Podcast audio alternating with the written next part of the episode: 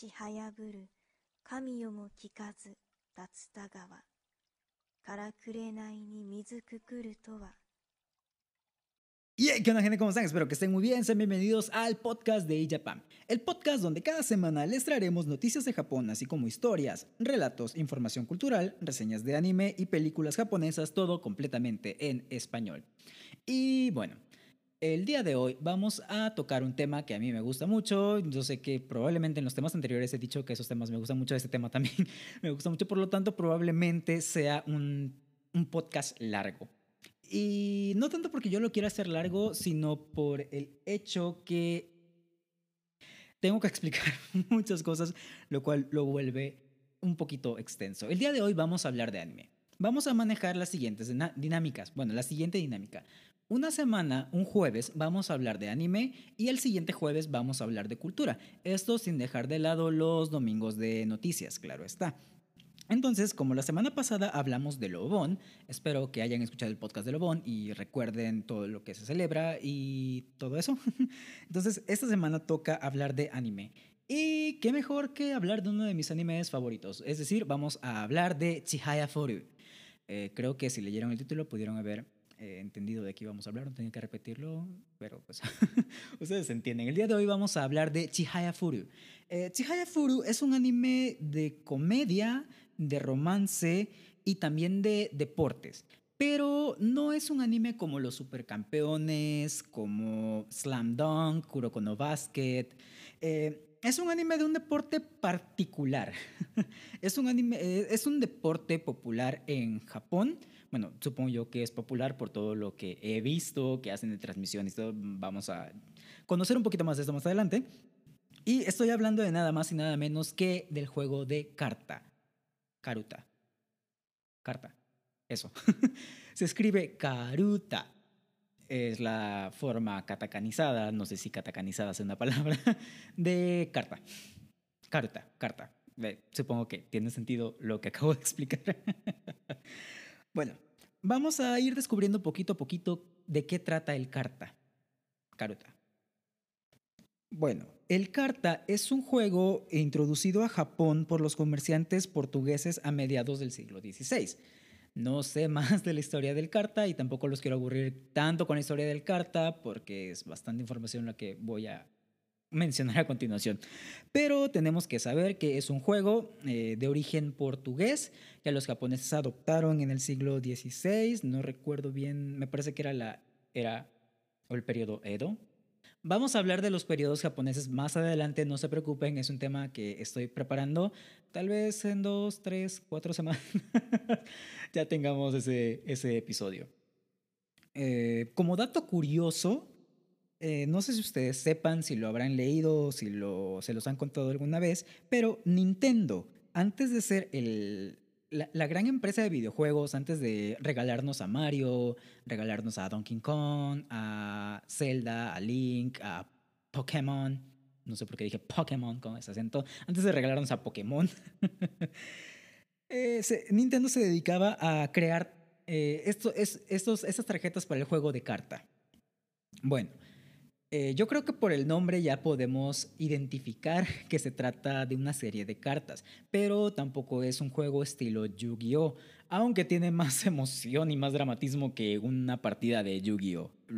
Y, créanme, en los show notes, eh, nuevamente son las leyendas legendarias, pero eh, les vamos a dejar información que no podemos relatar por el audio para que ustedes lo consulten en fuentes externas.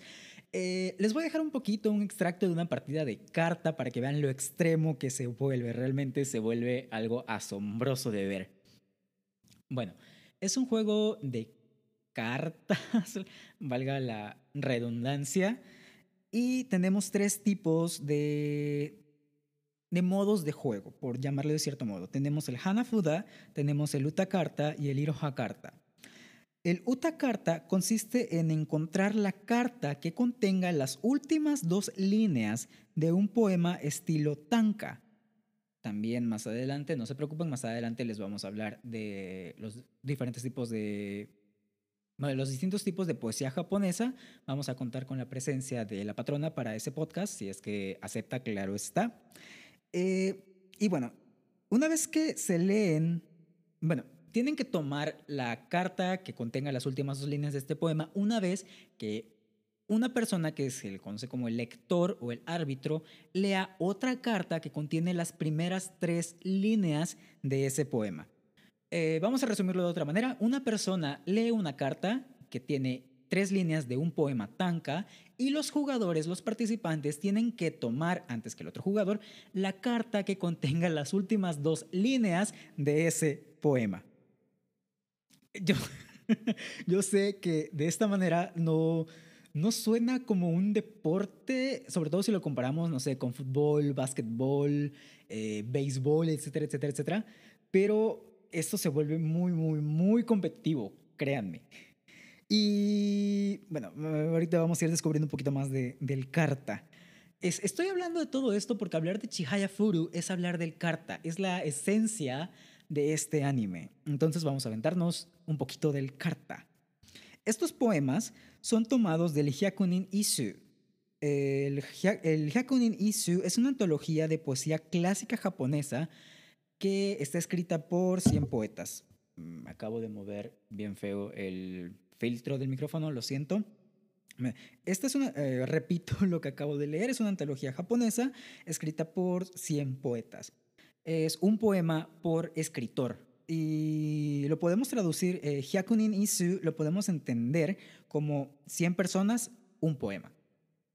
Son poemas clásicos, eh, muchos alumnos de primaria, secundaria eh, los leen, los aprenden para sus clases. Y también este juego, el karta, es tradicional o se suele jugar a menudo durante el shogatsu. Nuevamente cuando sea shogatsu, en Año Nuevo, tendrán el podcast acerca del shogatsu. Así como en el Obon lo tuvieron en las fechas del Obon, el Shogatsu vendrá en el Shogatsu. En el año nuevo, básicamente. Ese es la. La forma de jugar el Utagarta. Utakarta. Eh, obviamente el objetivo es tomar la mayor cantidad de cartas antes de que el oponente lo consiga. Tenemos la otra modalidad que es el Iroha Karta, este es un poquito más sencillo, no tienes que memorizar los 100 poemas, porque realmente es bastante lo que hay que aprender, lo que hay que memorizar. El Iroha Karta es una versión más sencilla, no tenemos poemas, tenemos kotowasa. Eh, los kotowasa son como proverbios, son como dichos. Eh, una persona, el árbitro o el lector, lee estos dichos y los participantes, los jugadores, tienen que tomar la carta que contenga la ilustración correspondiente al dicho que se mencionó. Este es un poquito más sencillo porque no tienes que saber kanji, simplemente con saber hiragana, katakana, puedes jugarlo, lo cual es algo muy bueno porque personas que apenas están aprendiendo japonés, que apenas están estudiando los silabarios de hiragana y katakana, pueden practicar con este juego de, del karta. De hecho, eh, lo implementé más o menos con mis alumnos el semestre anterior ya no lo pude implementar bien, bien, bien como quería porque sucedió pandemia y todos encerrados y clases virtuales.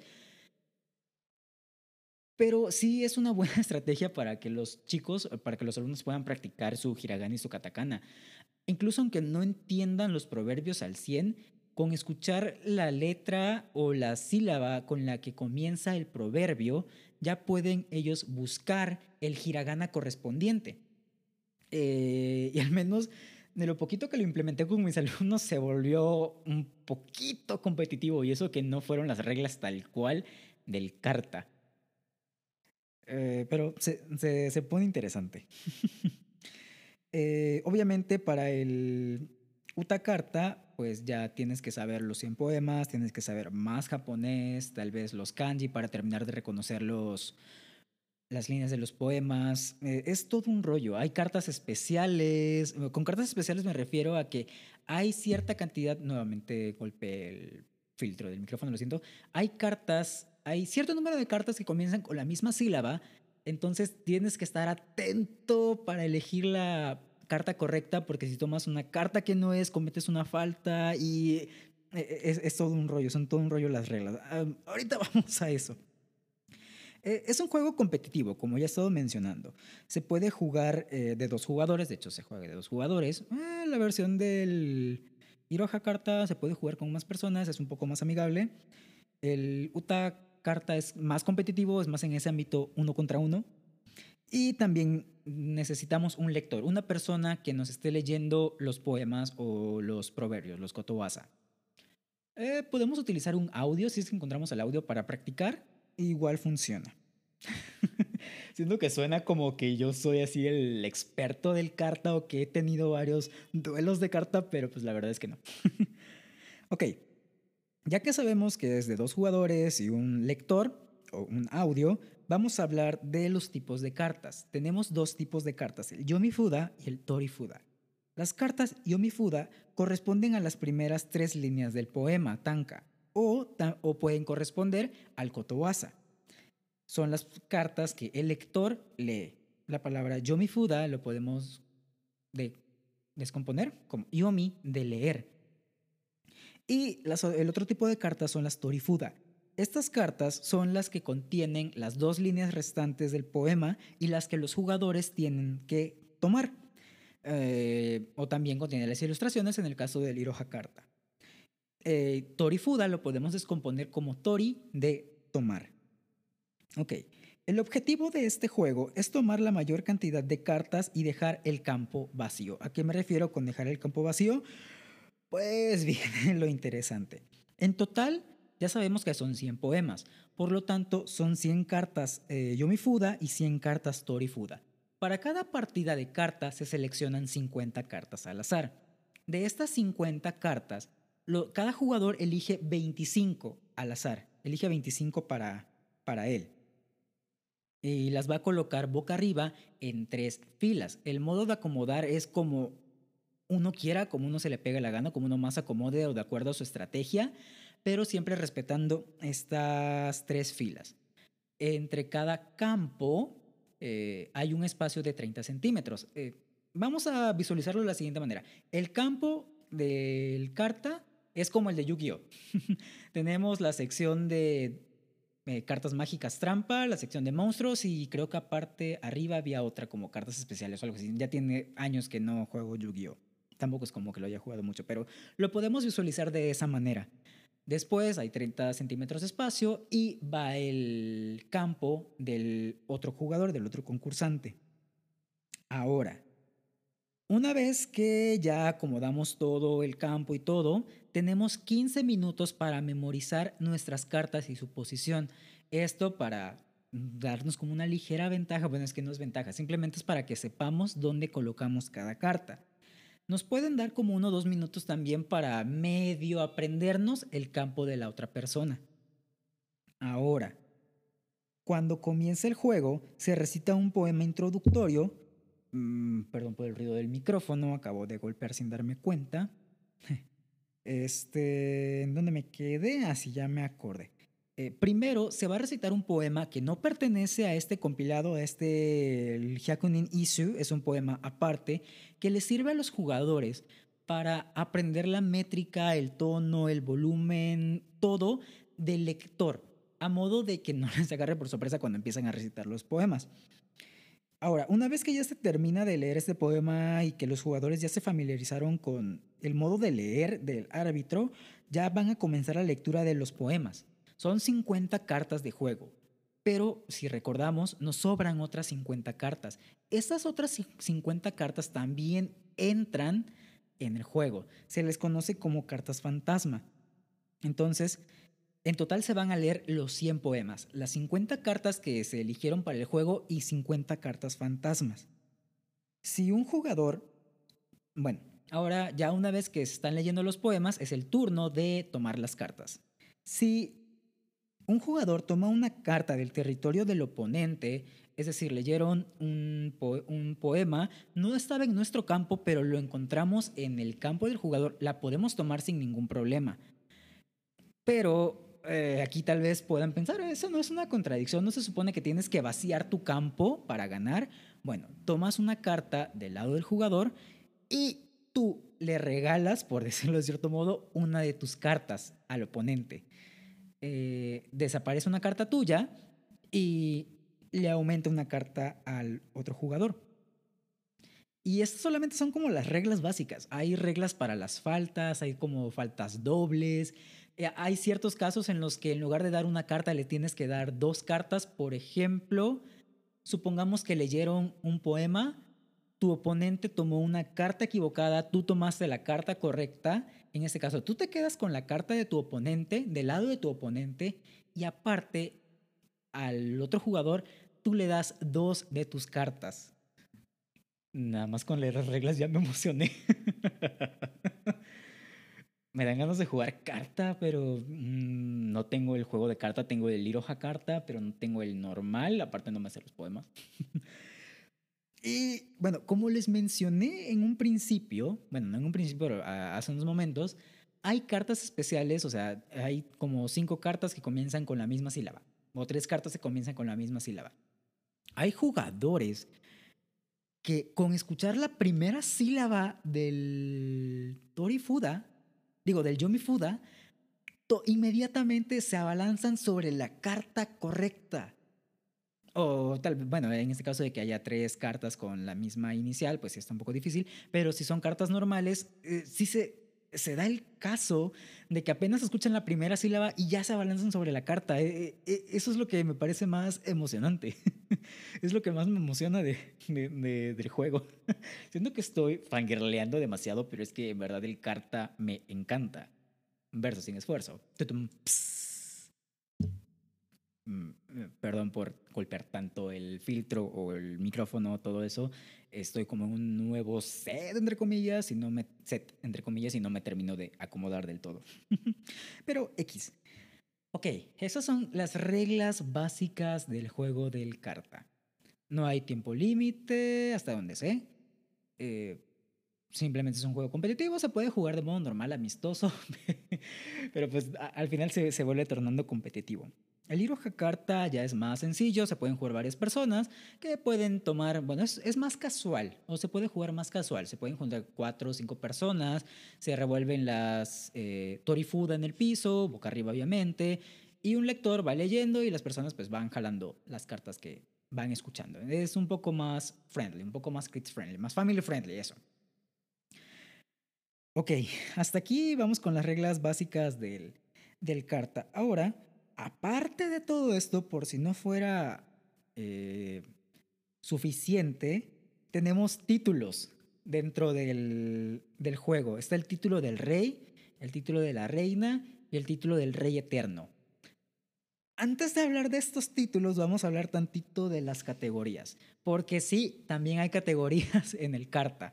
En las ciudades puede haber asociaciones de carta, hay torneos eh, de secundaria, hay torneos de prepa, creo, y está el torneo nacional de carta. Ahora, todo jugador creo que empieza como rango D, que es el rango más bajo dentro del carta, y el rango más alto es el rango A. En cada uno de estos niveles hay como ciertos subniveles, como el Dan de los... Eh, ah, se me olvidó la palabra. Es una palabra para clasificar eh, karate y todos esos deportes, pero no me acuerdo, se me acaba de ir bien feo esa palabra. Si alguien la sabe, por favor, déjenlo en los comentarios de YouTube o en redes sociales, por favor. No me quiero quedar con esta ignorancia. Artes marciales, eso. Lo siento, no sé cómo se me olvidó esa palabra. Pero así como en las artes marciales hay ciertos rangos, también dentro de los jugadores de carta hay ciertos rangos. El más alto es como la categoría A. Y la categoría A es la que puede participar en el torneo nacional de carta. ¿Qué se logra ganando el torneo nacional de carta? Pues nada más y nada menos que el título de rey y el título de reina. Hay un torneo varonil, un torneo femenil. Obviamente el torneo varonil pues te da el título de rey y el torneo femenil te da el título de reina. Y aparte, por si no era suficiente, si uno de estos dos gana el título por creo que son cinco o siete años consecutivos, le dan el título de Rey Eterno. O sea, ganar siete años seguidos un torneo de carta me parece asombroso por todo lo que consiste el, el carta. Como ya les mencioné, les vamos a estar dejando en redes sociales los show notes aunque son esas leyendas legendarias, para que vean imágenes de lo que es el juego de carta, videos de lo que es el carta, eh, algunos ejemplos de los diseños de las cartas, etc. Y bueno, el carta, ya como datos culturales, se juega sobre un piso de tatami, por lo tanto, obviamente no se entra con zapatos, eh, torneos casuales, se va con ropa cómoda, no hay más como asuntos espectaculares, pero en, los en el torneo nacional, o sea, para competir por el título de rey y de reina, los jugadores van con kimonos, o sea, se, se ve bien elegante el asunto, se, se ve bien bonito. Y como dato que se me había olvidado mencionar, el intro que escuchamos al principio de este podcast es una forma de leer o es un extracto de un torneo, de, la, de, cómo salen las cartas en un torneo. Elegí el extracto de la carta de Chihaya Buru porque es la que inspira a la, la, protagonista del anime. Ahorita vamos a hablar del anime, no todo va a ser carta, no se preocupen. Y me parece como el más apropiado para iniciar, o me pareció el más apropiado para este podcast. Y bueno, ya conocemos como los aspectos generales del carta, ya nos familiarizamos. Yo sé que es mucha información, pero créanme, créanme que resumí lo mejor que pude toda esta información. Y ahora sí vamos a hablar del anime de Chihaya Furu. Pero antes de eso vamos a un corte comercial para que pueda tomar agua porque ya me raspa un poquito la garganta. Nos escuchamos, nos escuchamos en unos segundos. Y ya ahora que estamos de regreso de esta pausa comercial, vamos a hablar de lo que viene a ser el anime de Chihaya Furu. Han pasado 21 minutos hablando de las reglas del carta para lo que para 10 15 minutos de, anime. Bueno, 5 o 10 minutos de Chihaya Furu. Bueno. Eh, les platiqué todo esto del carta porque les comenté, es la esencia de Chihaya Furu. ¿De qué trata Chihaya Furu? Bueno, es la historia de una pequeña que se llama Chihaya Ayase, eh, que quiere convertirse en la mejor jugadora de carta del mundo. Todo esto porque en la escuela, en la primaria en la que ella iba, llega un chico nuevo, Arata, que le enseña de las bondades del carta. Bueno, no de las bondades, pero le muestra el carta, le muestra su pasión por el carta y le dice la siguiente frase, y cito, bueno, no sé si exactamente lo mismo porque voy a parafrasear, entonces sería, y parafraseo. ah, lo siento, fue un chiste muy malo que solamente a mí me dio risa. Eh, y parafraseo. Aquel que sea el mejor jugador de Japón es el mejor jugador del mundo, porque el carta no se juega en otros lados.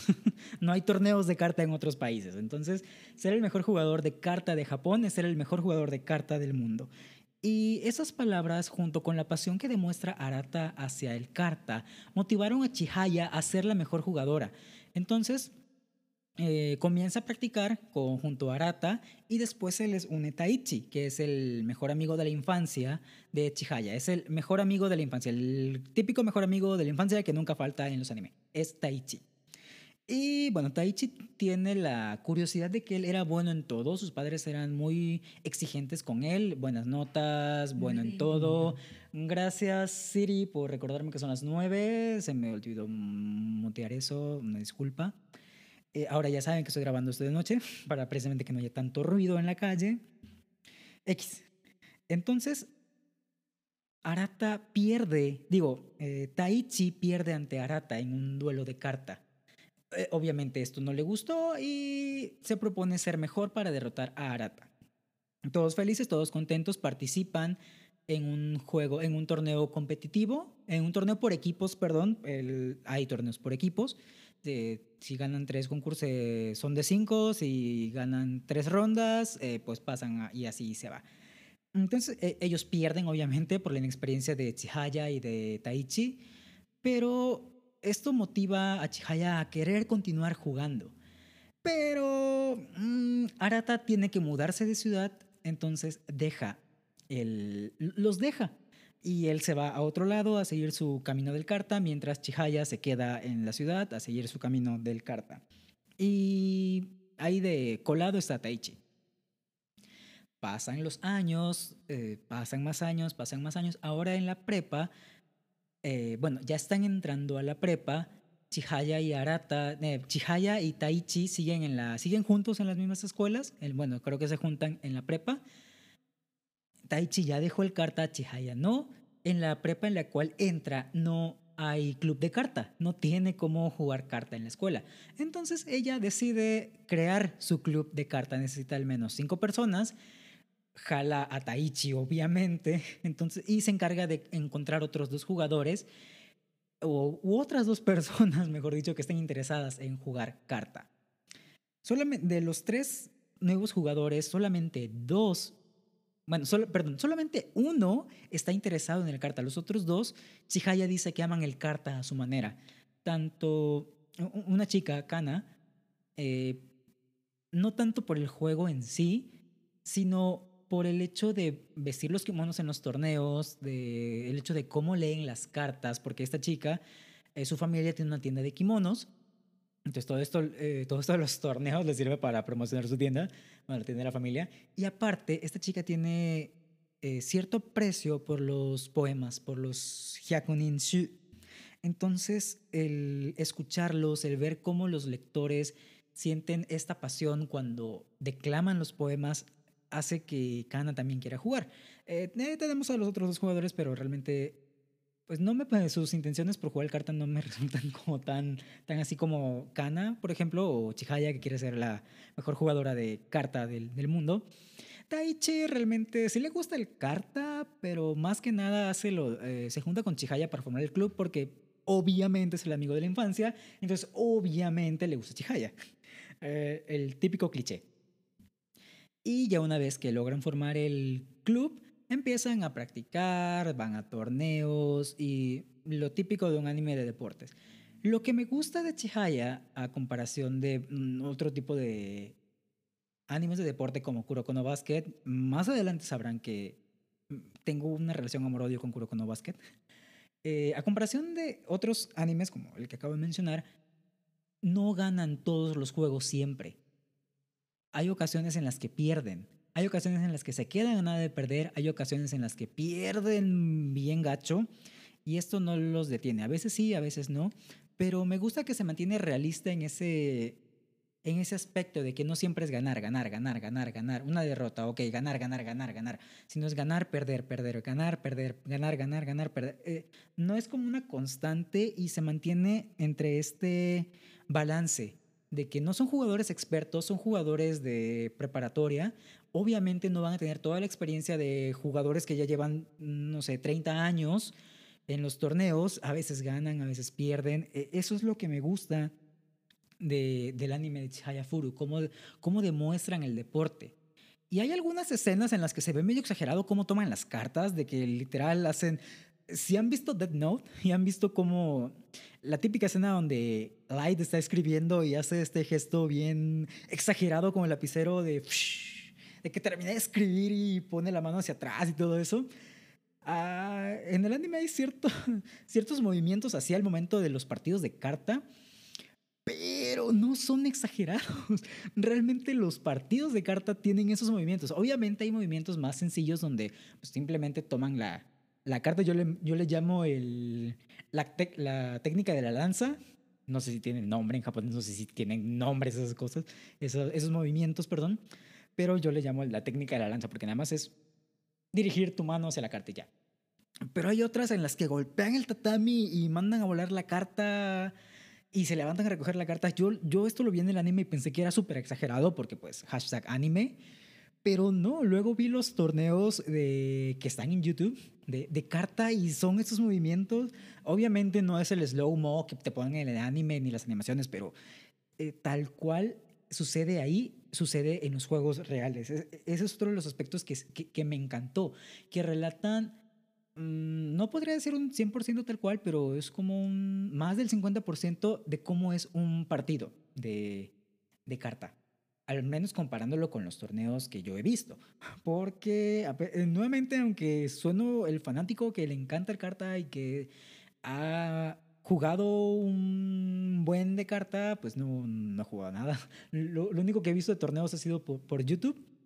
Y otra cosa que se me olvidó mencionar, perdón, es que este anime, bueno, este deporte, mejor dicho, es tan famoso, tiene tanta fama que es transmitido por televisión, como un partido de fútbol, como un partido de básquetbol. Lo pasan por televisión. Y nos les repito, nos podemos encontrar estas transmisiones en YouTube por si eh, tienen interés, les, les da curiosidad saber de qué va todo este embrollo del carta. Ahora, eh, hablando del anime, regresando al, al, al, anime, yo creo que el anime era mi excusa para eh, expresar mi fanatismo hacia el carta. Eh, hablando del anime, se compone actualmente de tres temporadas. El anime o la historia en el anime no ha concluido. En el manga todavía no sé. No he leído el manga, quiero leerlo, pero a la vez no quiero leerlo. Me da ansiedad, pero no me da ansiedad. Eh, tiene tres temporadas. La tercera temporada se quedó bien chida. De hecho, eh, si son de ships, y dependiendo de cuál sea su ship, van a sufrir con el final de la tercera temporada. O no sé si van a sufrir, pero yo sufrí con el final de la tercera temporada. Fue tan, no, ¿qué pasó aquí? ¿Por qué? No. O al menos así me quedé yo. pero nuevamente eso depende de, de, de, cuál sea su ship dentro de, de, la trama. No voy a dar spoilers porque no, no quiero arruinar como la experiencia. Pero la tercera temporada se quedó muy buena. Todas las temporadas tienen lo suyo, tienen sus eh, sus puntos buenos. El punto malo que yo le veo a la primera temporada es que yo siento que comienza muy lenta. Eh, no sé por qué, no sé si solamente es mi impresión, pero siento que sí va muy lenta el principio. Eso fue lo que me detuvo a continuarla, pero porque la comencé a ver en un principio así porque... Mm, no, no sé ni por qué la comencé a ver, de hecho. Es una muy buena pregunta. Si en algún momento me acuerdo, se los contaré. Pero eh, la empecé a ver, la dejé porque se me hizo lenta, cuando la retomé, me aventé las tres temporadas en menos de una semana. y no es, no les estoy bromeando. Me, aventé las tres temporadas de Chihaya Furu en menos de una semana. Tal vez dos semanas, y eso ya es exagerándole muy exagerado. Y lo, otra cosa que tengo que hablar de, del anime, las animaciones son muy, muy bonitas. El dibujo y las animaciones en los torneos, uff, ufas, 10 de 10. Me, me, me, encantó. La música, y con música me refiero al, a los openings, a los endings, están muy, muy chidos, 10 de 10. El... Creo que la banda que interpreta los openings se llama 99 Radio Service. Y dije 99 en español a pesar de que Radio Service está en inglés. 99 Service. Eh, el primer opening te engancha, o al menos a mí me enganchó bastante. Eh, los endings eh, les había comentado en el podcast de Kaguya-sama que los endings empalagosos no me suelen gustar mucho, pero el primer, al menos el primer ending de Chikaya Furu, que es el que más recuerdo, me, me encantó. No es tan meloso, es más nostálgico, más melancólico, pero con ese toque de esperanza. Los colores que utilizan en la animación del ending son muy cálidos, me recuerdan como al otoño y lo junto con la canción y no sé, me, me, me, encantó esa combinación. Yo, le, como les recuerdo, no soy mucho de, de endings, soy más de openings. El, el, anime no, no ha terminado todavía. Yo estoy esperando la animación de la cuarta temporada porque, eh, un, un, poquito de spoilers, conocen al rey y a la reina. Chihaya tiene un duelo con la reina. Si no mal recuerdo, el maestro de Chihaya, porque uh, como les comenté, hay asociaciones de carta, entonces en el anime también lo retratan. Cada asociación está dirigida por obviamente un maestro, entonces el maestro de la asociación en la cual pertenece Chihaya, porque ella nunca lo abandonó, ella desde la primaria ha estado jugando y jugando y jugando carta, eh, se enfrenta contra el rey del momento, que ya lleva como dos años, dos, tres, cinco años jugando, y es, se, pone muy, muy, muy bueno. Eh, la reina de, de, de, de la serie lleva dos años siendo reina y les digo, tiene un duelo contra Chihaya. Al principio no, no saben nada de Arata desde que se fue. Luego se encuentran con Arata, suceden cosas. Ahí hay como pequeños roces. Hay un duelo que tienen que Taichi tiene contra Arata. Ese duelo es lo mejor, no lo mejor, porque hay otros duelos mejores, pero son de los mejores que, que hay dentro, dentro de la serie. Cada personaje va encontrando su evolución, va encontrando su pasión respecto al carta. Algunos quieren convertirse en lectores, otros quieren ser reyes, otros reina. Eh, los personajes mayores que ya llevan años jugando aún demuestran su evolución dentro de, dentro de este deporte. eh, eh, eh, es todo, es una combinación tan maravillosa que a mí me encantó, me fascinó. O sea, les digo, me aventé la serie en friega, me, me aventé la serie en chinga. Que en verdad yo espero que si ustedes la, que, que le den la oportunidad, la vean y espero que los atrape tanto como me atrapó a mí. Tanto que hice un capítulo de anime, entre comillas, para hablar sobre el carta. Es es como les dije, o sea, fueron que 20 minutos de reglas de carta y 10, 15 minutos de anime. y dentro de las otras cosas que les quiero hablar de este anime, pues está pues ya nada más, es todo lo que les quería comentar, es todo lo, lo, relevante sin dar spoilers, no les quiero dar spoilers. Les podría hablar de lo que sucede específicamente cada temporada, pero sería spoilearlos, al menos a mí casi no me gustan los spoilers, a veces sí, a veces no. Y me gustaría que se llevaran la sorpresa, que si ven este anime, que si les gusta, que si descubren el carta, pueden llevarse esa sorpresa de todo lo que sucede, todos los partidos, todas las derrotas, ir sufriendo, ir gozando con los personajes les repito, quiero, quiero que intenten llevarse como esa, esa misma alegría, es que no es alegría, bueno, eh, esa misma diversión viendo el anime, eh, la misma diversión que yo tuve viendo el anime, quiero que ustedes también la puedan experimentar. Y ya no tengo nada más que decir ni del Carta ni de Chihaya Furu. Eh, nuevamente en, en, los show notes, en la descripción, les estaremos dejando los enlaces para que ustedes puedan ver duelos de carta en nuestras redes sociales, en Instagram, Twitter, bueno, Twitter no sé, no, en, perdón, en Twitter, en Facebook, en Twitter, en Instagram todavía no sé. Les vamos a estar dejando unos pequeños show notes para que sepan más o menos de lo que hemos estado hablando y también para aquellos que no escuchen el podcast se puedan redirigir al podcast. Esa es una buena técnica que no se me había ocurrido hasta este momento. Y bueno, cuéntenme ustedes qué es lo que les pareció, qué, qué les pareció el carta, ¿les parece interesante? ¿Les parece algo como, what the fuck? ¿En serio escuché a esta persona por 10 minutos hablando de un jueguito de cartas? Eh, ¿Ustedes han escuchado el carta alguna vez? ¿Han jugado carta? El Uta carta, el Iroha carta. Cuéntenos en nuestras redes sociales, en el, en el canal de YouTube. Y creo que ahora sí ya no tengo nada más que decir. Solamente he estado alargando este episodio pues a lo menso porque ya no he dicho nada más. Y bueno, entonces solamente queda despedir este episodio. Si este episodio les gustó, no olviden dejarnos su pulgar arriba en YouTube, no olviden recomendarnos con los amiguitos, no olviden dejarnos una calificación bonita en la plataforma de podcast donde nos escuchen. Eh, no olviden dejarnos un comentario en nuestras redes sociales, en, las, eh, en la publicación del podcast, en el canal de YouTube, en Twitter, en Facebook. No olviden seguirnos en nuestras redes sociales. Nos pueden encontrar como arroba Japan en Facebook, Twitter e Instagram. Nos eh, pueden encontrar a la patrona como arroba marinfinito en Instagram, Twitter y TikTok. Y si gustan seguir a un servilleta, me pueden encontrar como arroba Sir Oscar en Instagram y en Twitter. Estoy más activo en Instagram, en Twitter, a veces me quejo de cosas, a veces hablo de cosas, a veces solo comparto canciones, eh, pero están en nuestras redes sociales para que nos puedan seguir si gustan. Eh, ahora sí, sin más, eso va a ser todo para mi sección. Yo soy Sir Oscar, nos escuchamos en el episodio que sigue. Bye.